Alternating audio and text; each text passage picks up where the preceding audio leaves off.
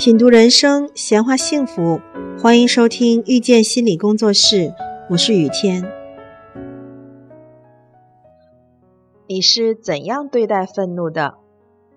如果你开始问自己这个问题，那么一定是愤怒在某种程度上已经影响了你的生活。或许是愤怒让你的人际关系变得糟糕，人人都想要远离你。即使留在你身边的人也小心翼翼。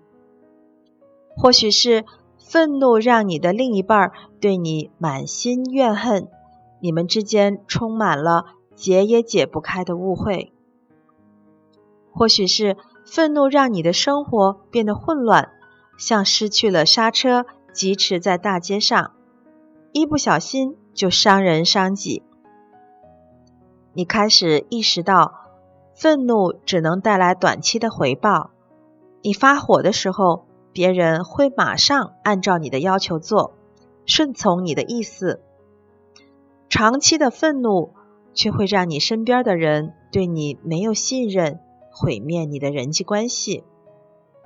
于是，你想要来学习怎么样管理你的愤怒。那今天咱们就来说一说管理愤怒的误区。有的人说，管理愤怒最好的方式就是发泄它。你觉得很有道理，找到了理论依据，发泄你的愤怒，以为发泄出来就不会生气了。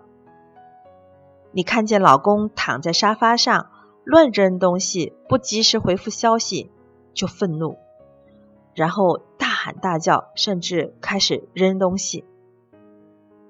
可是发泄愤怒却没有能让你的气消，反而让你一次一次更加愤怒。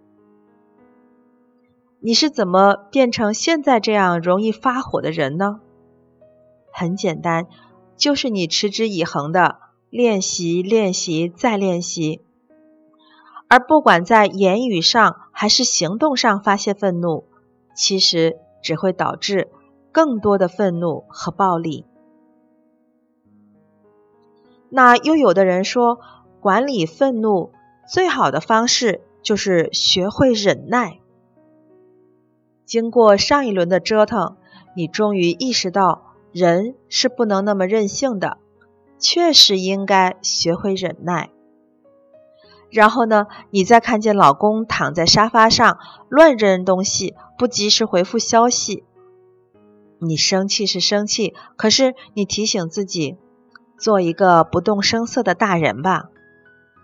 你也不发泄了，你学会了闭嘴，你学会了默默走开，你去听歌，你去逛街，你去做一些别的事儿。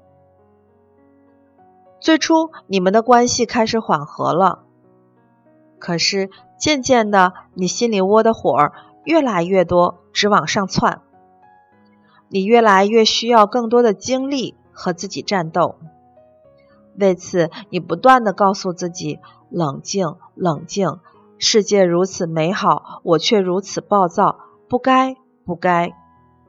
你成功的让自己相信你是不能带着真实的自己靠近别人的，否则愤怒会烧伤别人，会让你失去重要的人。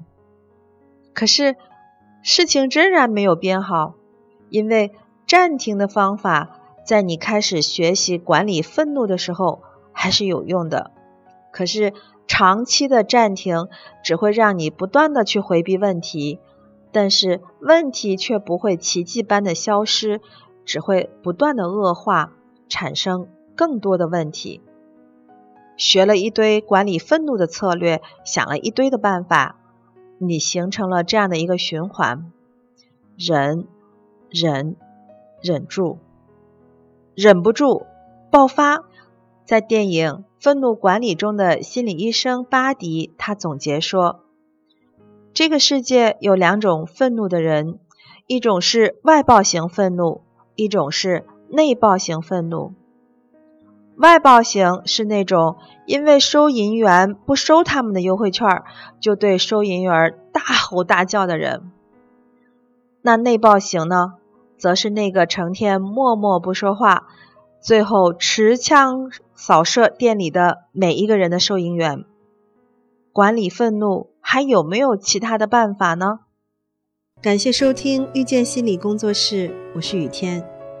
如果您喜欢我们，欢迎加入 QQ 群八三二四九六三七零，谢谢。